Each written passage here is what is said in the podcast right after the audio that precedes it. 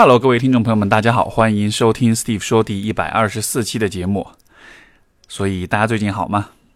希望你所在的城市天气还是不错的，因为上海这个冬天的雨水特别特别特别的多，一直都在下雨，几乎没有出太阳，所以我感觉我也好，还有其他的一些在上海的朋友们都要发霉了。啊，今天的节目我会回答听众来信，不过呢。一开始，我想先分享一个我最近的一个小故事，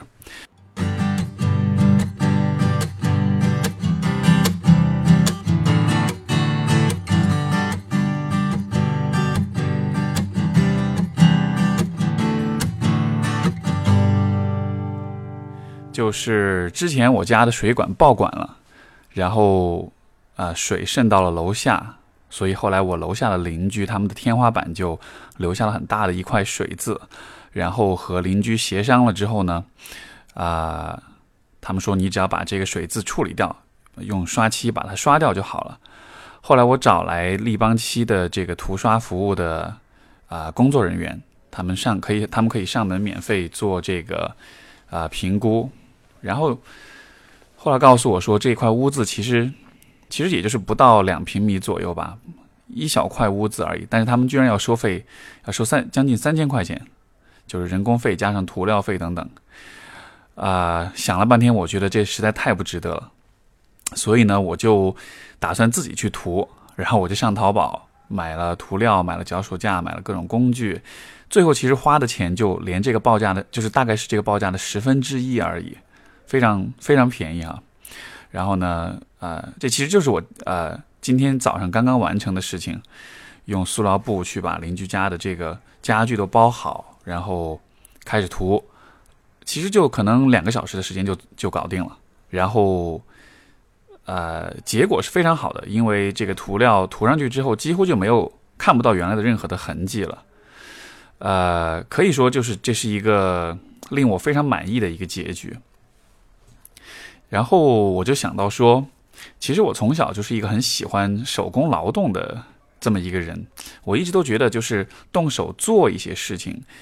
呃，是非常能够带来满足感的。而这个满足感在于什么呢？就是你能够得到一个很清晰、很具体的一个结果，而且你做的好或者不好，这个判断其实是非常容易的。比如说，当我刷漆的时候，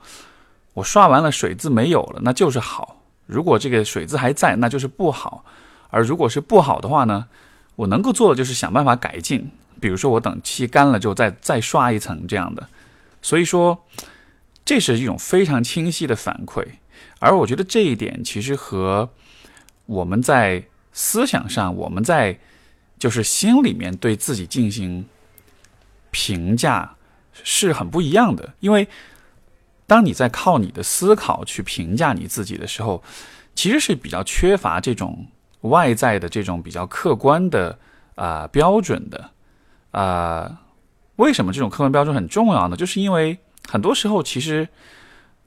我们的思考也好，我们的内心也好，是很是喜欢玩花招的，是会很容易自我欺骗的。有一个英文有一个说法，就是就说你的。你的 mind，你的心灵会 play tricks on you，会玩弄你，会跟你耍花招，对吧？他讲的就是这样一个意思，就是说我们会以为人对自己都是诚实的，都是坦诚的，但实际上很多时候我们的内心是会欺骗自己的。这一点，相信大家读了很多的心理学的科普的书籍之后，你就会知道。比如说，举个例子啊，《可预测的非理性》这本书，如果你读过的话，你就会知道说人的。所谓的理性其实是有多么的不靠谱，而我们的内心，我们的对事情的感知，在很多时候其实都是非常非常容易被一些啊不知名，就是一些我们意识不到的因素所影响的。所以，人的理性、人的内心的思想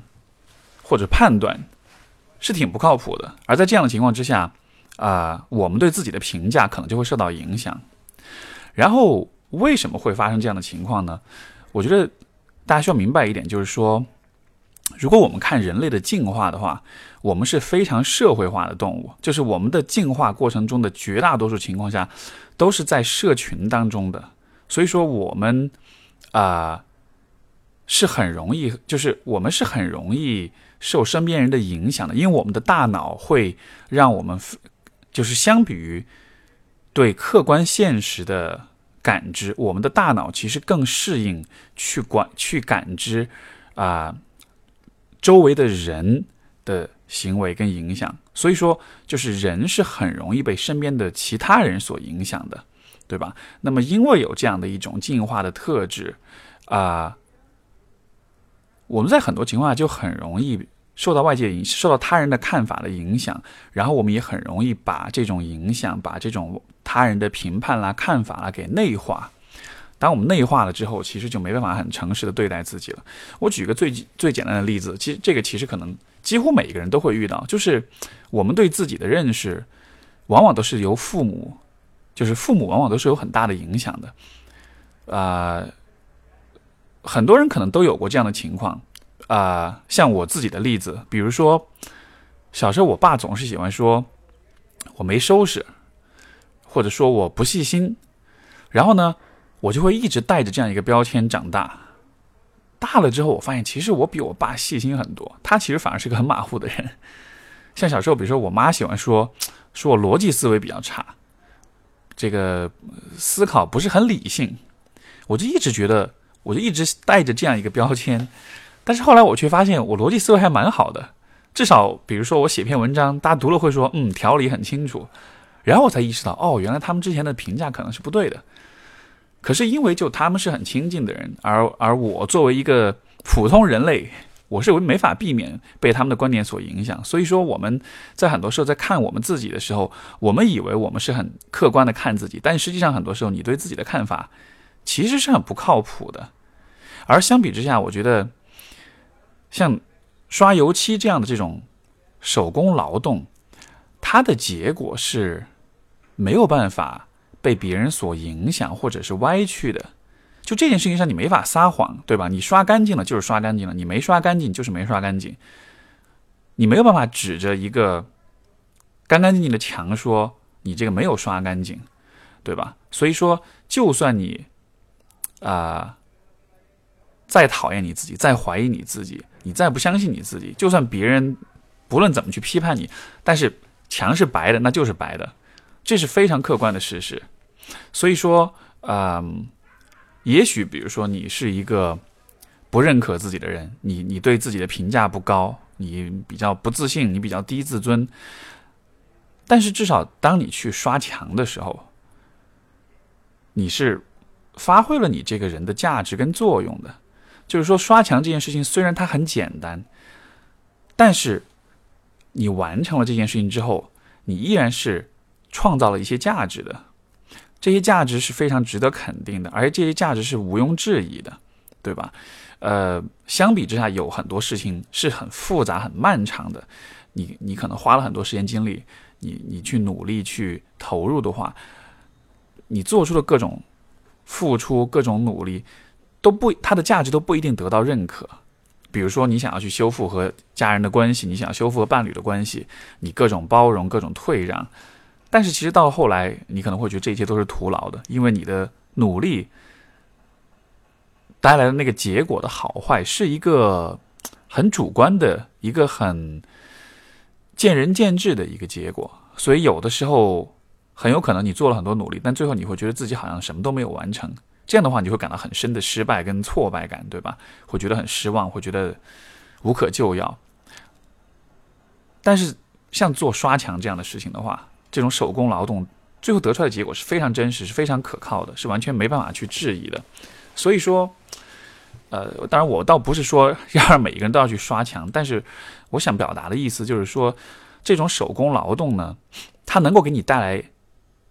一点点的满足感。这种满足感虽然很少，它虽然不足以改变你生活中很多重要的、呃大的这种重要的困扰和问题，但是它确实可以创造那么一点点对自己的认可跟信任，哪怕是只有百分之一。但是你知道，一点零一的三百六十五次方大概是三十七点八，就是说你每天如果都比上一天多百分之一的话。比如说你的自信多出百分之一来，一年之后你的自信就是就会翻三三十多倍，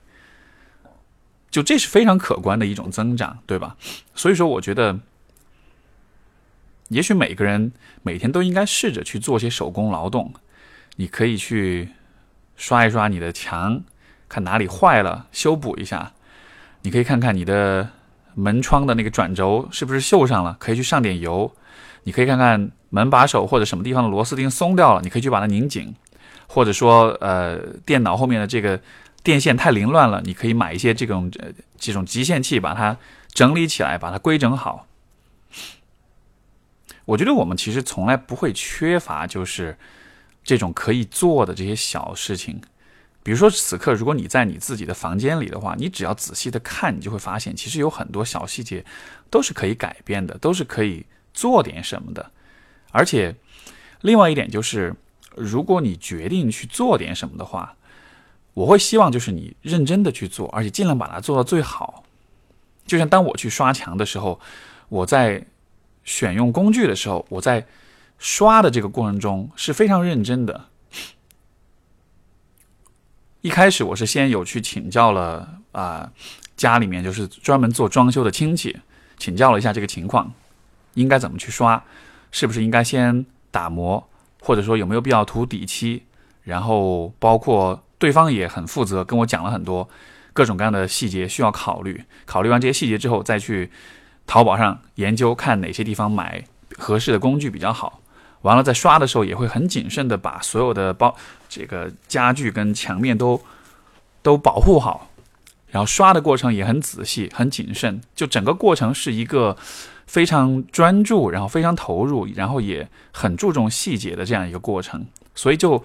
非常的顺利，也没完全没有把任何一点油漆就是洒在任何不该洒到的地方去。所以我在整个过程中抱的心态不是说啊我好倒霉啊，我遇到这么件事儿，我要去为了省钱我要去刷个漆交个差，而是说既然我选择做这件事情，那我就尽量把它做好，而且这。这也不是一件我经常做的事情，所以我会尽量的去享受、去尝试、去探索这样一个过程。所以，如果你选择去做点什么的话，我也会鼓励你，就是选择适合的工具，使用很可靠的材料。这样子的话，你做完这件事情之后，你的劳动成果就会很持久、很有，就是会很持久。就是它就会，如果你做了一个很半吊子的事情。过几天，过几天，比如说我刷漆，我随便刷一下，过两天可能楼下邻居又说啊，这个地方又脱掉了，又裂缝了，或者又怎么样了，这样的话就这样的效果其实就不好了，这样子其实就有点违背了你去你去做手工劳动的这种一开始的这种目的，对吧？你之后的那种小小的成就感也就会灰飞烟灭。所以说，如果你能够很认真的把这样的小事情做好的话。而且，如果你一直坚持去做的话，那其实用不了多久，你就会发现，就生活中，嗯，你所处的那个环境里，就会是充满各种让你满意的小细节的。而且每一个小细节，你其实都很了解，因为你在每一个小细节上面都花了很多的心思，投入了很多的时间和精力。而当你生活在这样的一个环境里时，不管是你还是别人，要再来挑剔你、再来指责你，其实就会更加的困难，因为你对自己的环境感到很满意、感到很满足，而这一切都是你自己亲手创造的，所以这是很能够支撑起一个人的自信跟自尊的。然后，如果我们再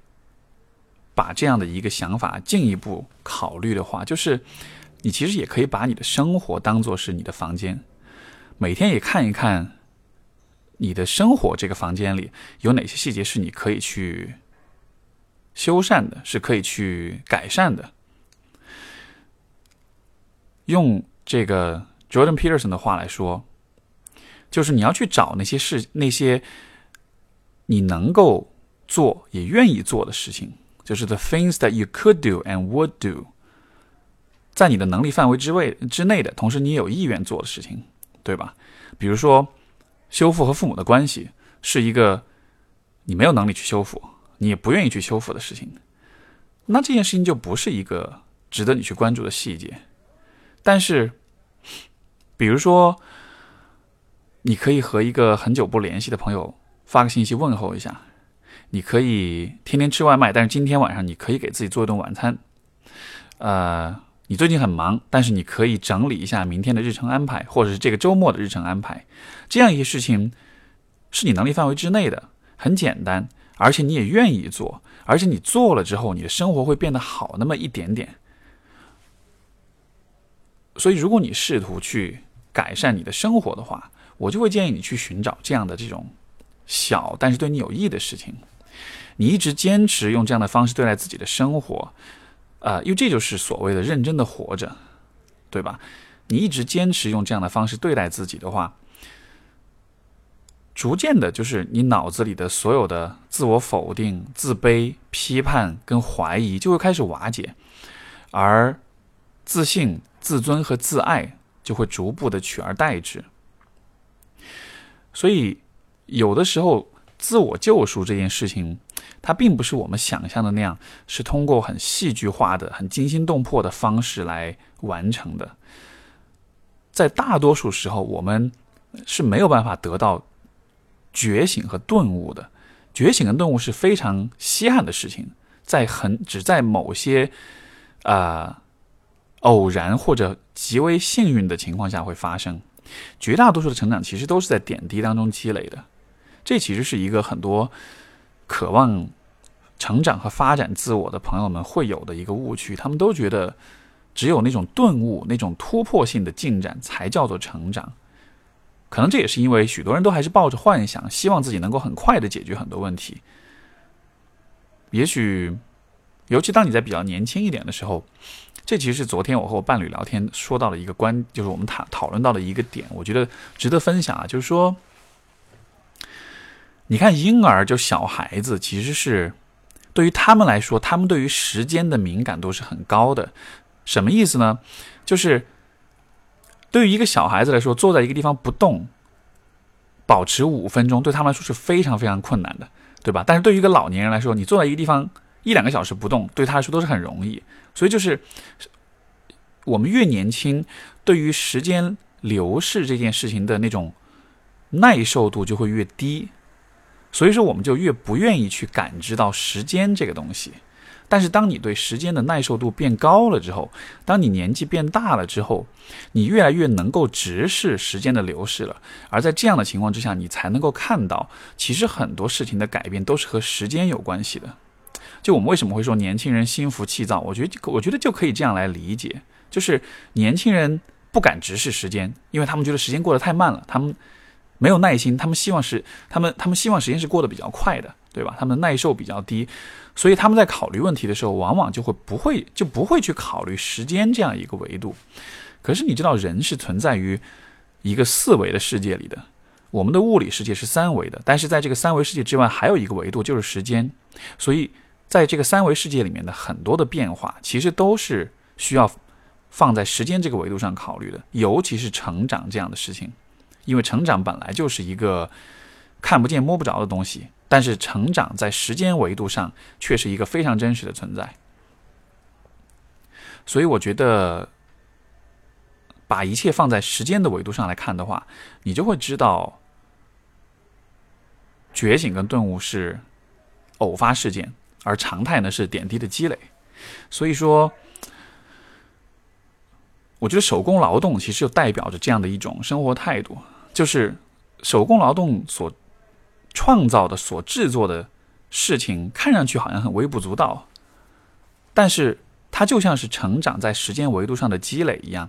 每你每做一点都是非常实际、非常实在的成就，而时间久了的话，你就会积累起一个非常精致的。非常优良的一个生活环境，或者说一种生活状态。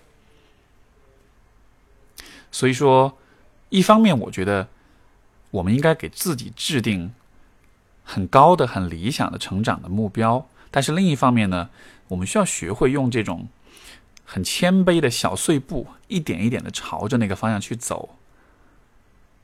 如果你，如果你身边有人，不支持你，你身边有那些阻碍你的人，他们看到你大步向前的时候，就会伸出手来拦住你，就会去阻碍你。但如果你一点一点的向前挪动的话，就没有人注意到你了。甚至有的时候，那个阻碍你的人是你自己，你自己讨厌你自己，你你自你的自我不希望你会成长，对吧？但是你想，如果你很一点点的往前挪的话，可能别人就会不以为然了，甚至说他逐渐就会习惯你的这种前进方式。这相比于那种突进式的变化，其实会更容易一些，是更容易实现的。所以我觉得，通过这一次的刷漆这件事情，想了这么多，啊，可能想的有点深哈，但是就，呃，我还是蛮喜欢从生活中这些小细节去发现一些东西的。而这一次这个刷油漆的这个经历，我觉得给我带来的最大的一个启发就是，也是可以跟大家，也是就是也是会呃跟大家分享这样一句话，就是说。看看自己的双手，你要知道这双手是可以创造很多奇迹的。所以说，看看你身边有什么事情是可以上手的，是可以动手的，然后试着去做，做好准备，做那种点滴的积累。但是只要你愿意坚持的话呢，很多了不起的改变就会发生。所以这是我最近发呃最近的一个小故事，这个小故事也发在了微博上。大家如果感兴趣，可以再去读一遍文字版。好的，我们接下去就一起来看看听众们的来信。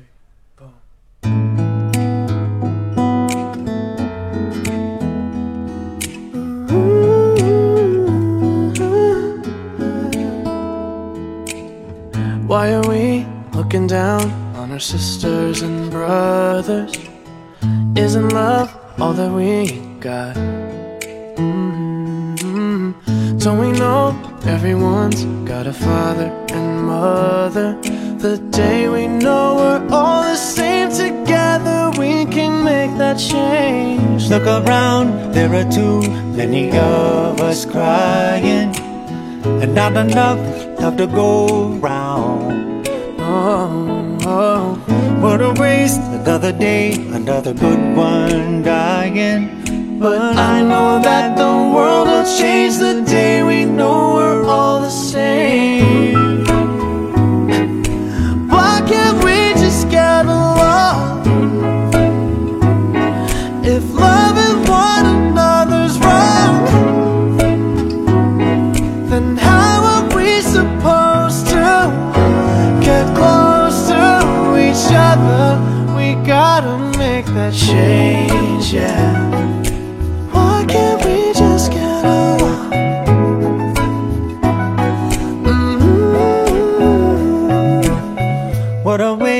it would be to deny somebody of the chance to be their selves. Mm-hmm. What a waste it would be if we heard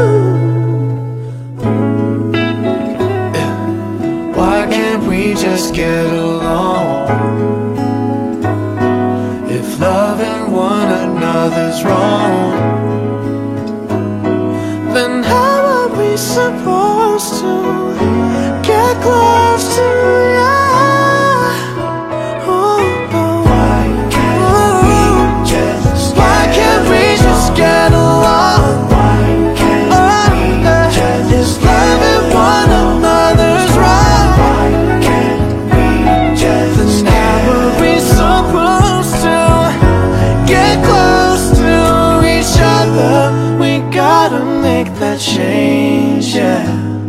That change, yeah. 我们的第一封信来自啊，署名是 S 同学。他说啊，首先简单的介绍下自己的经历。我从小没什么朋友，比较敏感。中学时代一直被同学冷暴力，加上一些肢体上的欺凌。但可能因为家庭一直很温暖，所以对人性还持正面积极的态度。啊，本科抱着逃避的心态出国，交了一些朋友。也许因为小时候朋友少，没什么交朋友的技巧。虽然对亲近的朋友都很真心，但依然出现问题。对我来说，每一个人的来往都需要很多时间精力，所以完全不能明白为什么有人可以和所有人看上去都很铁。啊，没有任何贬义，是我是真的好奇是为什么。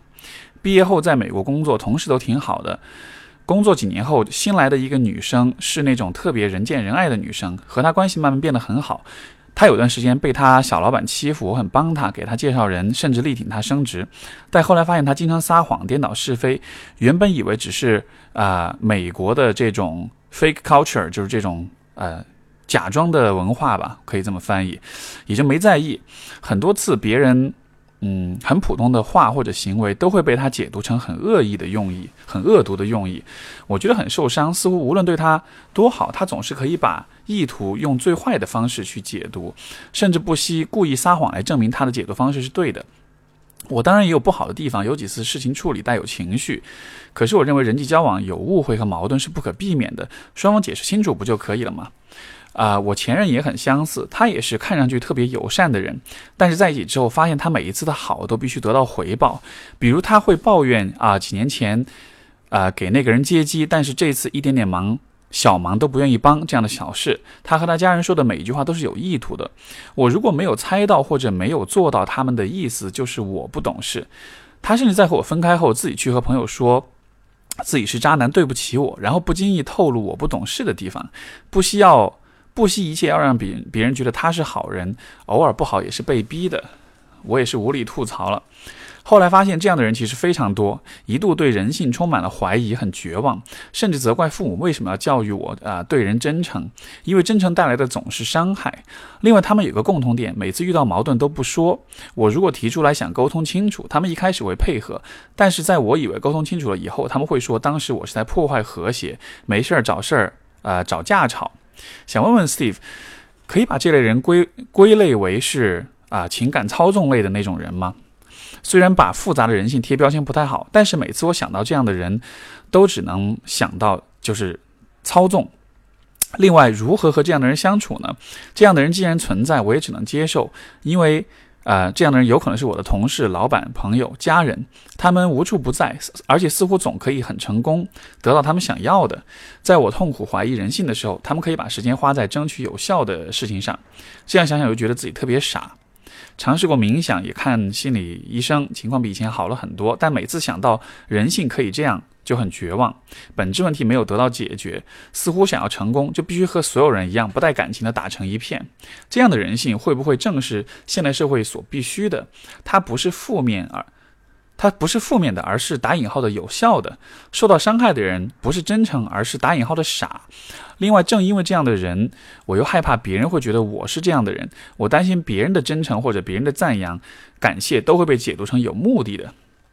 这样想想真的好累。最近一段时间，我完全不想和人来往，不能集中注意力，有两周都请了假，躲在家里哭。我虽然知道情绪是暂时的，但有些问题不想通，总是有隐患。啊，希望 Steve 老师可以分享一下自己的看法。我其实觉得，嗯，这位朋友提出的是一个非常棒的问题，而且也非常有代表性。要怎么解决这个、解答这个问题呢？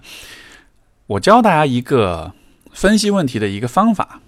就是。Always check your assumptions，什么意思呢？永远都记得去检查一下你的假设是什么。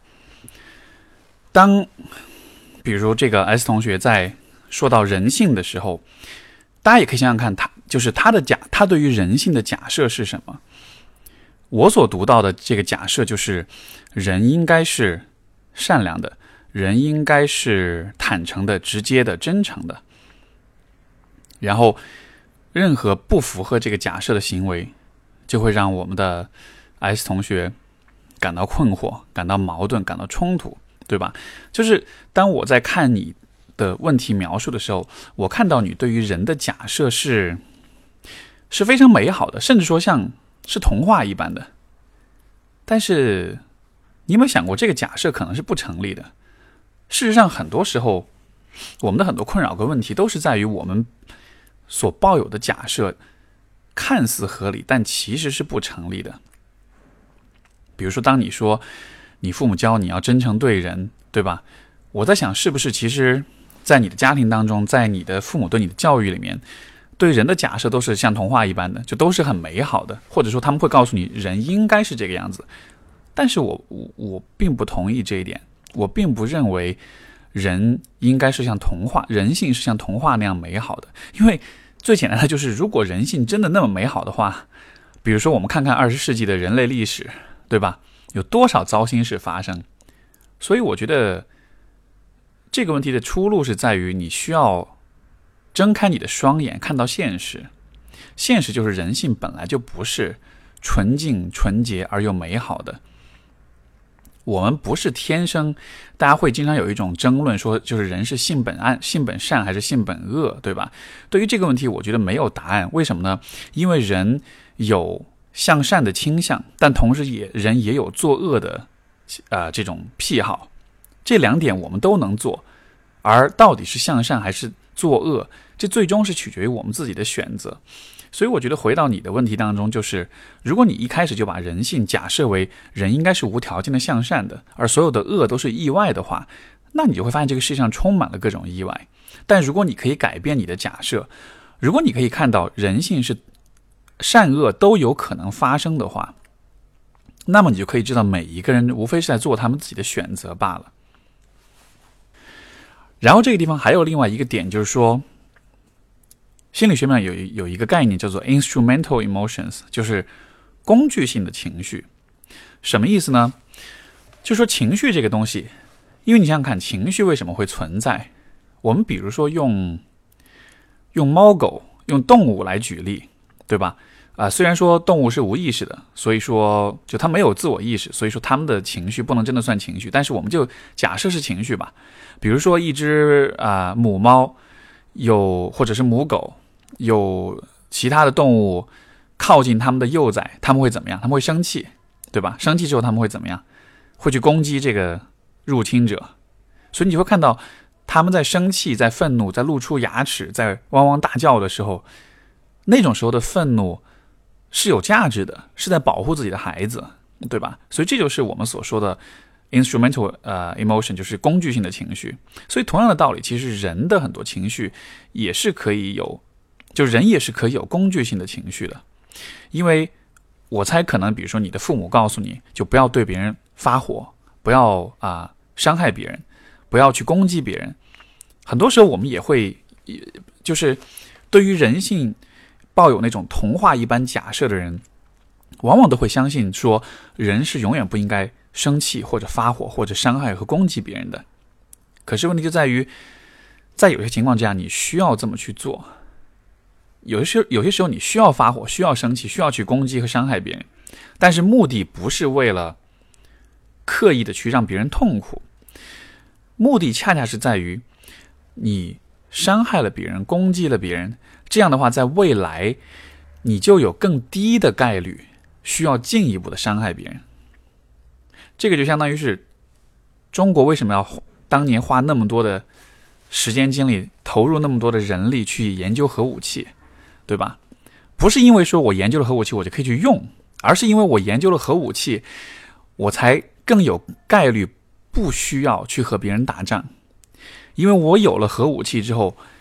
我在面对其他有核武器的人的时候。对方就知道，如果我对你用核武器，你也会对我用。这样子的话，我们对我们都没有好处。所以说，我们就都最好都不要动手，对吧？所以，如果你能够去咬人的话，别人就知道你会咬人了。这样子的话，别人就不那么轻易的敢来伤害你。所以反过来，其实你反而就不需要啊，你你反而就会有更小的概率需要真的去咬人。所以我觉得能。呃，当我们完全的否定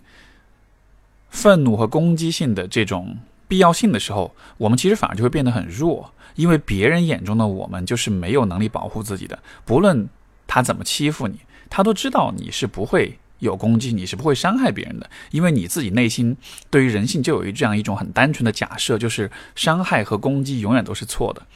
对吧？所以这可能是父母过度保护的结果。可能父母太希望你生活在一个单纯美好的环境里了，所以说他们过度强调了就是向善的这种重要性。可是这并不是现实本身的样子。真正的关于人类的现实就是，你需要尽可能的向善，尽可能的做好事情，去善待别人，去帮助别人。但与此同时，你需要具备，我甚至会觉得你需要具备很强的自我保护和攻击别人的能力。因为这样子的话，你才能够让那些有可能伤害你的人完全不敢来伤害你。你看，像比如说很多人去练武，对吧？像我自己，我也练很多年的习武的这种经验经验。我去做这些事情，不是为了让我可以跟别人打架的时候可以更厉害一些，而是因为如果有一天有人需要威胁到我的话，我会很自信，我也会让对方知道我是练过的，所以你不要轻易跟我动手。而这样的情况之下，对方真的跟你动手的概率其实会降低。所以说，当你面对这样的困惑的时候，当你看到别人的这些行为的时候，我觉得再看别人的行为时候，那就是他的选择了。然后，这个平衡确实不好把握，就是你到底是在作恶，是在伤害别人，还是在保护自己？这其实是每一个人都啊需要去平衡、需要去体会的一个问题。但是，我觉得放在自己身上的话，我的建议就是：一方面，你需要有武装，你需要有力量，你需要有攻击性；另一方面，也不要假设人都是像童话一般美好的。呃，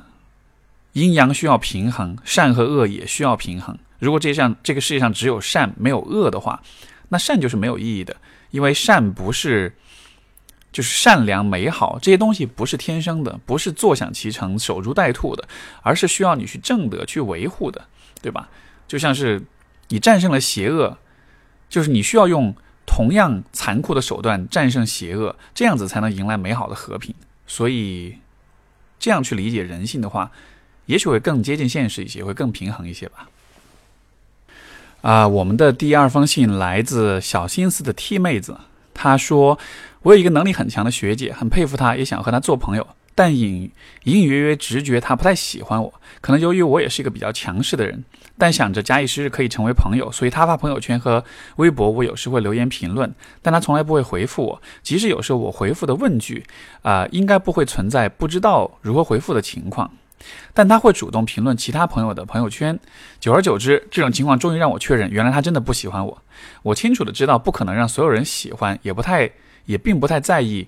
不熟悉的人对我是否喜欢或讨厌，但被自己钦佩的人不喜欢或者漠视，虽然口头不说，但却觉得难受。请问这种情况啊，应该从哪些方向思考会让我好过一些，或者让我放下，不再去在意，或者说我缺少了一种被讨厌的勇气？我觉得 T 妹子其实提到一个非常重要的议题是什么呢？就是啊。许多的我们每个人在成长过程中所接受的教育，有一个有一块非常非常重要的缺失，就是我们不知道怎么样让别人喜欢我们。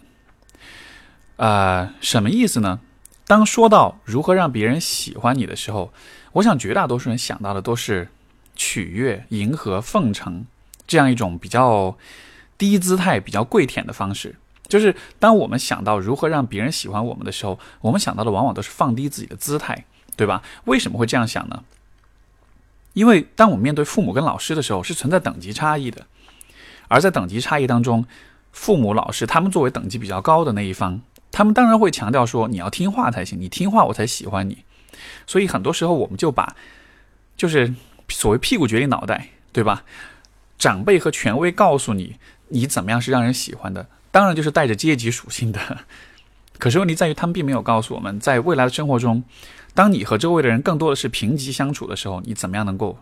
让人喜欢？所以这是一个我觉得很值得每一个听众都去思考的问题。你知不知道怎么样让人喜欢你？而且不是用那种取悦、迎合、奉承的方式，而是真的发自内心的喜欢你这个人，对吧？你会做哪些事情？你能够做哪些事情来让别人喜欢你？如果你不知道这个问题的答案，其实很简单，你可以想想看，你生活中那些让你喜欢的人，他们做了什么事情，会让你觉得很喜欢他们？比如说，有些人在聚会的时候非常照顾大家，会给大家端茶送水，会关注大家的有没有吃好喝好，对吧？这种人是比较受人喜欢的。比如说，有些人会很耐心，会很真诚，在遇到问题的时候很冷静，不慌不忙，在和你冲突的时候会呃很细心的、很体贴的去和你沟通去解决，而不是会很冲动、很易怒。比如有些人你和他在一块儿会觉得充满乐趣，因为他很逗乐、很好玩、很没心没肺，然后可以也充满了能量和热情，也能让你很放松。还有，比如说，有些人他可能会一直坚持对你的支持、对你的关注，不论发生什么事情，都一直在，都一直在陪伴。就是其实我们每一个人都是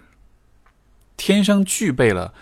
这种知识的，因为当别人对我们好的时候，我们自然就会喜欢别人。所以说，就是每个人，我们心里是知道什么样的人是会。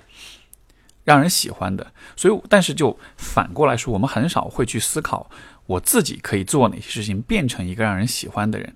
对吧？所以你才会看到很多人在跟别人在一起的时候，会不说话，会很酷，会很装，很做作，会很情绪化，会很自我，然后会不好玩，然后大家都在很开心的时候，他自己一个人，众人皆皆醒我独醉的样子，啊，众人皆众人皆醉我独醒的样子，就所有这一切。我们都会觉得啊，这是我的个性，这是我这个人就是这个样子的，很我行我素的。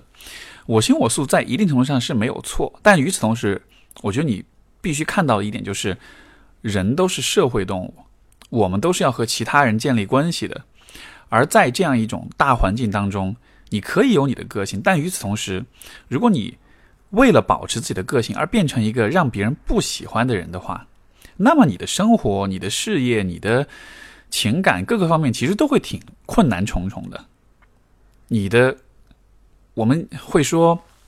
人随着年龄的增长，好像性格的棱角就被磨平了。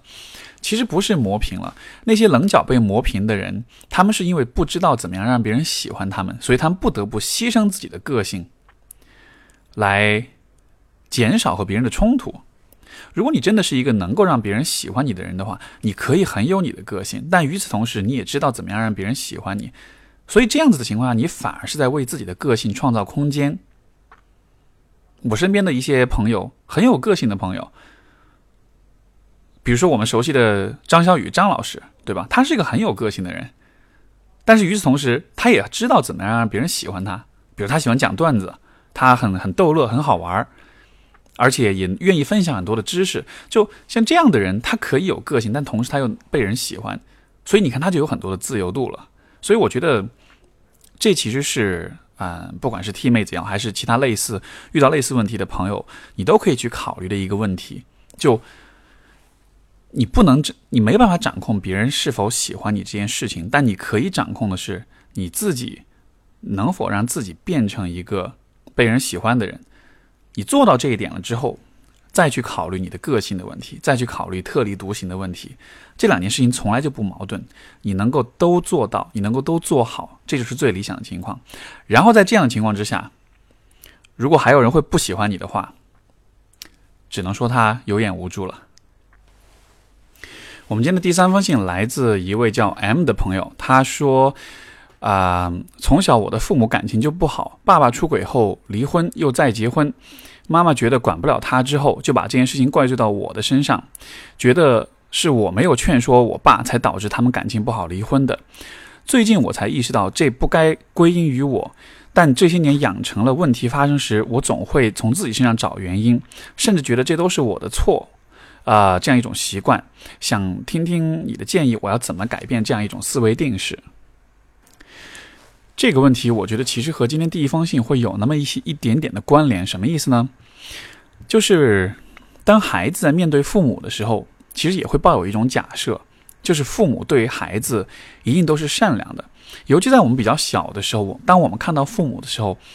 父母就是我们眼中的上帝，或者是天使，对吧？生我们、养我们、照顾我们的一切。所以，我们对父母的假设往往是。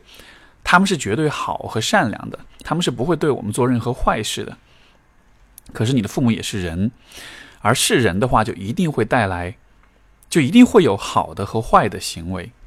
所以，当你的母亲在把这件事情怪罪到你身上的时候，我觉得这其实就是他的恶的那一面的展现，他的推卸责任也好，他的自欺欺人也好。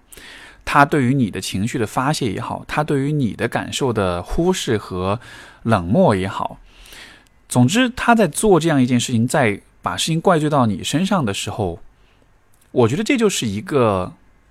普通的人他内心当中恶的那一面的那种体现。而当你在看到这样的行为的时候，如果你抱着，如果你依然坚持对你的父母有那样一种。啊，幻想有那样一种绝对的善和童话一般的那种啊正面的偏见的话，你就没有办法理解他怪罪你这件事情，然后你就会真的觉得说，OK，这有可能真的是我做的不对，对吧？但是如果你能够看到你的父母是有可能做坏事的，他们是有阴暗面的，他们是有自私的、丑恶的、邪恶的、无情的、冷漠的这样的一些可能性的。如果你承认他们有这样的可能性，你就能够看到他怪罪你这件事情，这有可能不是你的错，你是有一定的立场去质疑这样一种说法的。学会做这样的质疑，然后你就可以找到你自己的一个比较中立的立场，你就可以知道说，OK，当一个人说一件事情发生的时候是我的问题的时候，我可能需要看一看这个人这么说是因为。他本他的本意是好的，他只是想告诉我事情的真相是怎样，还是因为这个人其实他有他的攻击性和他的愤怒的邪恶的一面，而在这一刻他其实就在展现这个部分。如果是后者的话，你就可以知道说，这种时候也许我就不要着急从我自己身上找原因，因为如果我需要为另一个人的自私和冷漠找我自己的原因的话。这就是你自己的，这就是你自己笨了，就你就不不应该这么做，对不对？这就是一件很愚蠢的事情。所以我觉得，当我面对父母的时候，嗯，我也想到，比如说，我看我自己的父母，确实是在某一个点，我就突然意识到说，等一下，我好像一直都是把我父母当做是天使一样的，我一直都是觉得他们是不会有恶意的。可是，父母也是人，任何一个人都会有。作恶的这种可能性，我不是说人一定会作恶，但是任何人都会有这种可能性，在特定的环境、在特定的情况之下，所以改变这样一个思维定式，改变自责的这种习惯，我觉得很重要的一个点，就是在于你永远都要去，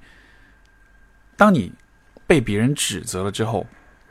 不要立刻做出自自责的反应，你需要在被指责和自责。的反应之间，创造出一个小小的空间来，在这这个空间里面，你可以问自己一些问题：为什么他要指责我？他这样指责我的意图是什么？当他指责我的时候，是因为这是事实，还是因为这是他心里面的攻击性和阴暗面？你多问自己这样的一些问题，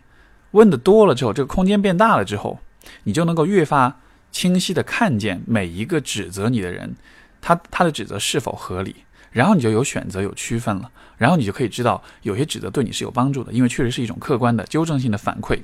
但也有些指责是发泄、是攻击性、是冷漠和残酷的体现，对吧？